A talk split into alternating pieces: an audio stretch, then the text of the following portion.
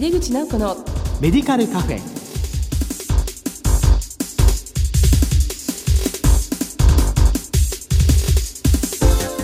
こんばんは。帝京平成大学薬学部の井出口直子です。井出口直子のメディカルカフェ。この番組は医療を取り巻く人々が集い語らい情報発信をする場です。さて今月の特集テーマは腰痛の治療と薬物療法ですこの後ゲストにご登場いただきます。どうぞお楽しみに。井出口直子のメディカルカフェ。この番組は武田手羽の提供でお送りします。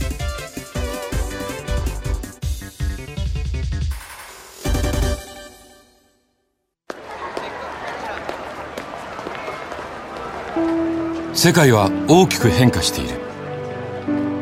価値観も大きく変わっているこれからの時代健康とはどんなことを言うのだろう。医薬品には何が求められるようになるのだろう。一人一人に寄り添いながら価値ある医薬品を届けたい。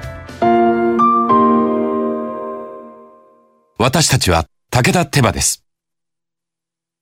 帝京平成大学薬学部の井出口直子です。腰痛の治療と薬物療法特集の2回目です。今回は腰痛治療における薬物療法と題してお送りします。今回のゲストは国立病院機構東京医療センター脊椎脊髄センター長の辻隆さんです。先生どうぞよろしくお願いいたします。先生ゲスト2回目なんですけど改めまして先生のご専門を教えていただいてよろしいですか？はい。私はまあ整形外科医ですけれども、えー、専門はあの脊椎脊髄領域といいまして頸椎から腰椎までの診療を専門に行っております。はい、あの前回の放送では腰痛の種類でありますがその原因などについてお伺いしたんですけども、まあ、今回薬物療法ということですので腰痛治療における薬剤選択は現時点でどのように考えられているか教えてください。はい、現在あの腰痛に対する使用可能な薬剤というのは非常に種類が多くなってきておりまして、えー、代表的な薬剤には N セーズ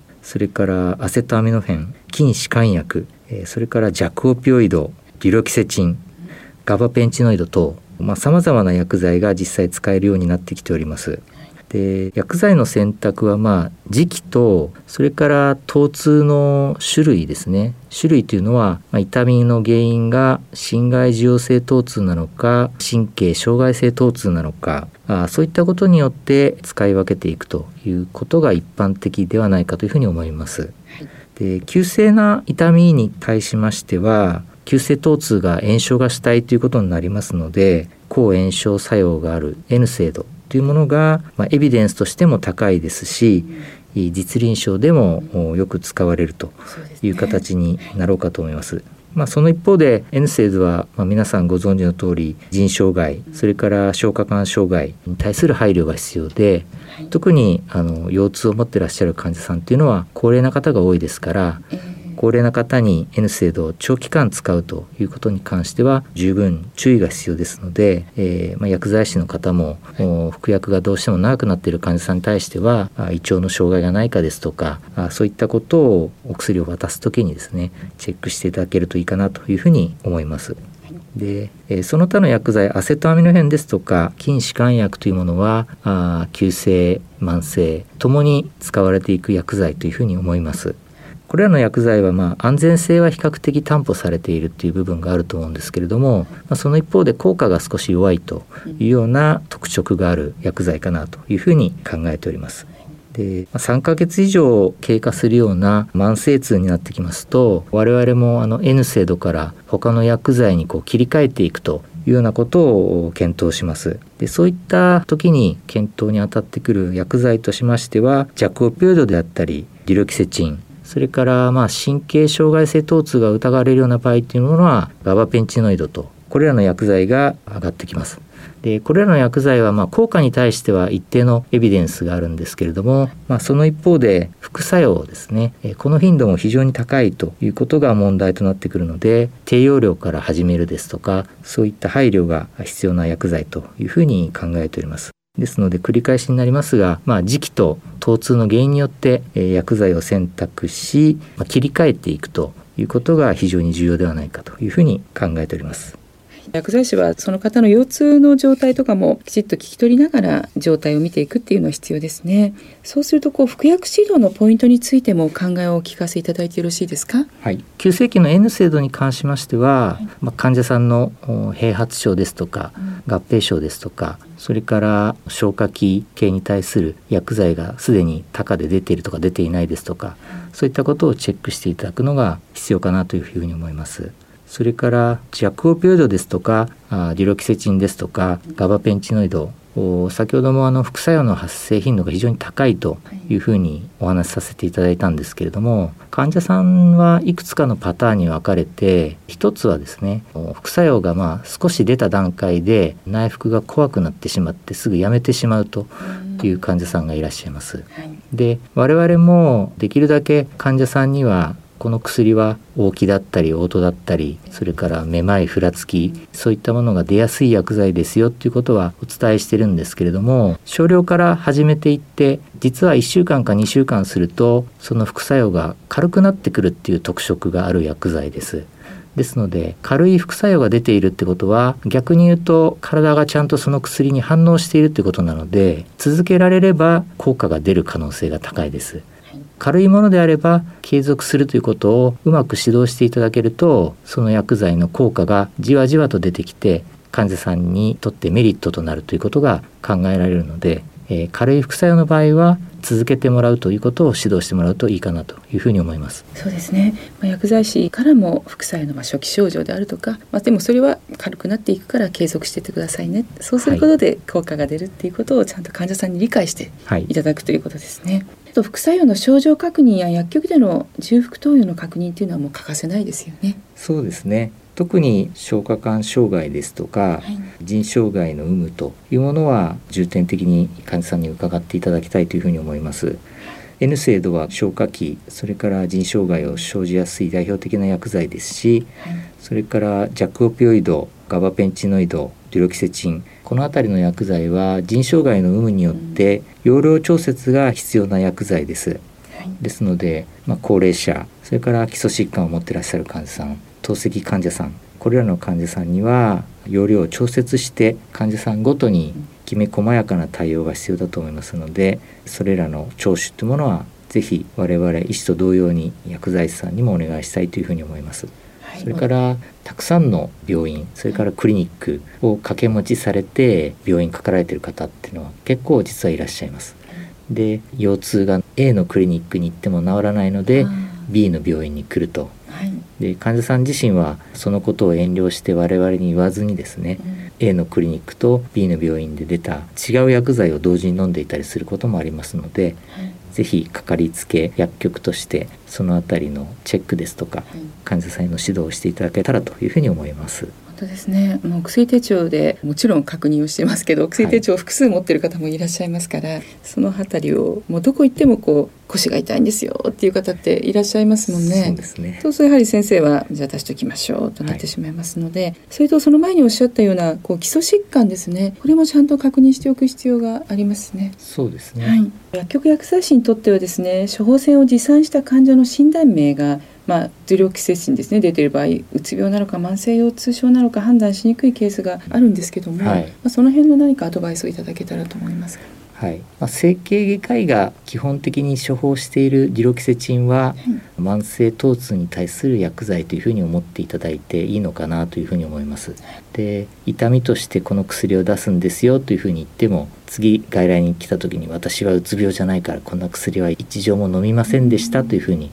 おっしゃる方もいらっしゃいます。ですのでぜひそのあたりもですね、はい、ご説明いただけたらというふうに思います。そうですね。患者さんがなんか調べたりとかしていうのあると思いますので、はい、まあその前に薬剤師が今日はどういう症状でかかられたんですかっていうのをお聞きして、まあそれであの説明をするっていうことがすごく大事ですね。あの先生、まあ、薬剤の使い分けについてお話しいただきましたが、はい、今度は逆に減薬お薬を減らしていくっていうやり方というのはあるんでしょうか？はい。あの患者さんによっては当初感じた痛みに対する恐怖が強いために、はい、患者さん自身は痛みが軽減しているにもかかわらず、うん、服薬を継続を希望される患者さんがいらっしゃってなかなかそのことをおっしゃってくださらなかったり薬を飲み続けることを希望される患者さんがいます。ただまあ薬にはやはり液と害害もありますので痛みが引いたならば可及的早期に減量に取り組むべきだと思いますし実際には私自身は患者さんの痛みが最大時と比較して3割程度にまで軽減してくれば減量を提案します。はい、でその際に注意しないといけないのは、まあ、弱オピオイドであったり、うん、それからデュロキセチンであったりガバペンチノイドを突然やめてしまいますと大薬症状が出ることがあります何かそわそわしたりですとか、うん、そういったことが起きますので1週間おきに半量ずつですね減量していくということもとても大切ですので、えー、薬剤の種類によっては急激にやめるリスクというものを患者さんに前もって説明しておいていただけると助かります。えー、あの非薬物療法の治療選択としてはどのようなものがありますでしょうか？はい、まあ他の整形外科の領域でもそうなんですけれども、これは運動器を取り扱う整形外科の特徴だと思うんですが、内科などの治療と全く異なって、薬物治療はあくまでも治療の一部であって、運動療法、それから物理療法、装具療法、それから神経ブロック療法、そして最後に手術などですねえ、薬物療法以外の治療がたくさんあるというものが運動器治療の特徴と言えるというふに思います。運動療法というものは腰痛治療においては体幹の筋力を高めたりですとかそれから柔軟性が失われていることによって腰痛が出てらっしゃる患者さんそれから姿勢異常が長らく続いているために腰痛が出ていらっしゃる患者さんなどがいらっしゃるので筋力を高めたり柔軟性を良くしたり重心のバランスを整えたりすることによって痛みをコントロールしようという治療です。で物理療法は一般的なクリニックでよく行われているような温熱治療であったり超音波治療であったり牽引療法であったり、まあ、筋筋膜から来るような比較的軽度の腰痛症に対して効果がある治療です。装具療法っていうのもありまして分かりやすく言うとコルセットを想像していただければいいと思うんですけれども腰曲がりになってしまったり、まあ、かなり高齢になってきてご自身の体幹をご自身で自分の腹筋背筋で支えられないような方に型を取ってコルセットを作ることによって日常生活を送りやすくするような治療も有効です。で神経ブロック療法というものは患者さんが障害を受けている神経のレベルが確定されたような患者さんに直接その神経の周囲まで針先を持っていって炎症を抑えるような薬剤を注入してあげる治療で手術を回避できることも多いので原因が特定されている方には非常に有効です。あとのこの腰曲がりなんですけども、はい、まあ、コルセットをつけていくということですがこの腰が曲がっていくというのはやはり筋肉が弱くなっていることも原因になりますか？はい、一つの原因としてはやはりご自身の体幹をご自身の背筋腹筋で支えられないという筋力低下ということが原因になっていることがあります。それから高齢者の方がだんだん背中がこう丸くなって側方や前方にこう傾いていくということに対してはもう一つは骨と骨の間にある椎間板ですねこれがだんだんすり減ってきて潰れていくと。でさらに高齢化してきますと椎体骨折っていうのを起こしまして骨粗しょう症に伴う椎体骨折ですそれを起こしますと一つの椎体のレベルでだいたいひどいと20度ぐらい前方に傾いてしまいますそういった椎体骨折が複数起きると背骨が急激に曲がってしまって椎体骨折を契機にバランス不良が進行してしまうという患者さんが今はとても増えています。そうですか、はい、これは何か防ぐ方法というのはあるんでしょうか？あの今はまあ骨粗しょう症に対する薬剤が非常にいいものがたくさん出てきているので、ね、閉経を終えられた方は可能であれば一度チェックをされて予防に努めるというものがまず第一ですね。で実際骨折を起こされてしまった場合は最近のまあ低侵襲な治療では骨セメントを注入するという治療などもあります。そうしますともう1日で痛みがほぼ取れてしまうとい。うような治療もあります。そうですか、はい、ある程度も年齢がいった場合にはやはり骨のね強さこれをちゃんとチェックして骨密度ですね、そうですね。予防に心がけるっていうことが大事ですね。やっぱり傾いてしまうことによってどんどん痛みも出てきてしまうわけですね本当にこういろいろな腰痛についてと治療について伺わせていただいたんですけどもあのリスナーほとんどこう薬剤師なんですが本当に患者さんに腰痛の方多いと思うんですよね。ですので、えー、リスナーである薬剤師に向けたメッセージあるいは要望などとありましたら、はい、ぜひお願いいたします、はいあの途中でも述べましたけれども腰痛というものはあの病気というよりは症候群になります。で痛みというものは我々も今は病気というよりはあの感情というふうに捉えております。感情ですか？はい。非常に分かりやすく言うと感情ですね。もうちょっと難しく言うと情動体験というふうにも言いますけれども、はい、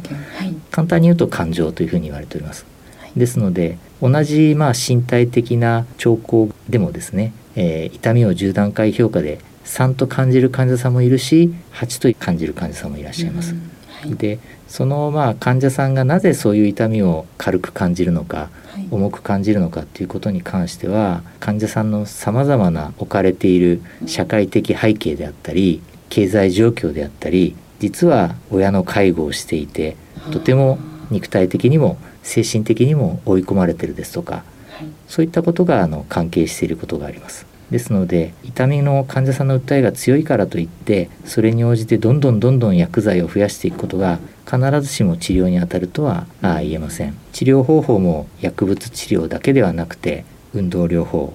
理学療法装具療法等もあります患者さんとよく話をしていくと背景があって、はい、痛みがより強く感じてしまっているような患者さんがいらっしゃったりすることが分かることもあります。ですので、まあ、お薬をもし患者さんに渡す時にですね、はい、今までと何か表情が変わったなですとか、えー、そういったことがあったら一言患者さんに何か声かけてあげることによってですね、うん、新たな情報ですとかそういったことが得られることもありますので是非全人的というか、はい、あその人を見ながらですね、はい、えー、服薬指導をしていただければというふうに考えております。ありがとうございます。おそらく薬局だといろいろ人とつないだりとかできますので、はい、そういうことも考えながら先生おっしゃる全人的なんですね。治療ができていったらいいですよね。腰痛の治療と薬物療法特集の2回目。今回は腰痛治療における薬物療法と題してお送りしました。ゲストは国立病院機構東京医療センター脊椎脊髄センター長の辻隆さんでした。先生お忙しいところ2回にわたり本当にどうもありがとうございました。ありがとうございました。世界は大きく変化している。価値観も大きく変わっている。これからの時代健康とはどんなことを言うのだろう。価値あるラインナップで信頼性の高い医薬品をお届けします。一人一人に向き合いながらどんな時でも健康を咲かせる力を。私たちは武田手羽です。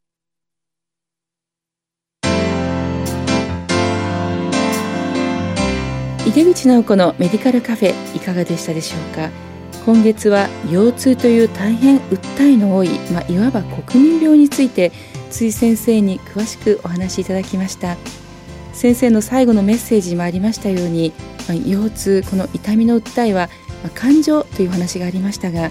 私たち薬剤師は患者さんを全人的に見て患者さんの主訴そして薬剤の有効性安全性しっかりバランスをとって見ていけたらいいですね。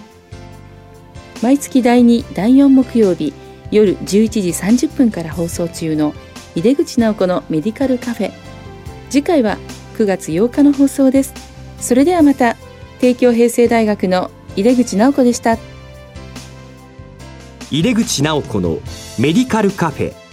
この番組は武田手羽の提供でお送りしました。